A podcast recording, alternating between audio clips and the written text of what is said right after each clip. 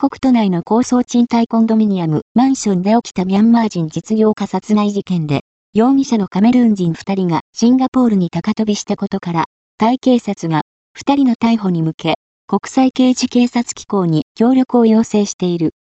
容疑者はスコットランド人2人との当初報道は誤りという。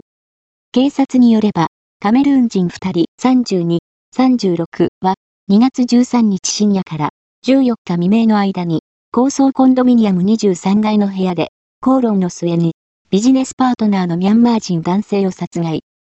その後、男性の金庫から500万バーツ相当の現金を奪いコンドミニアムから逃げ出した。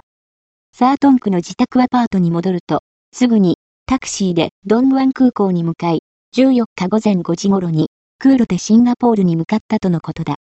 当初の報道では、事件現場には被害者の母親がおり、この母親も容疑者に殴られ意識を失ったとされていたが、警察によれば、この女性は被害者の親族ではないとのこと。この女性から詳しく聞き取りを行う予定という。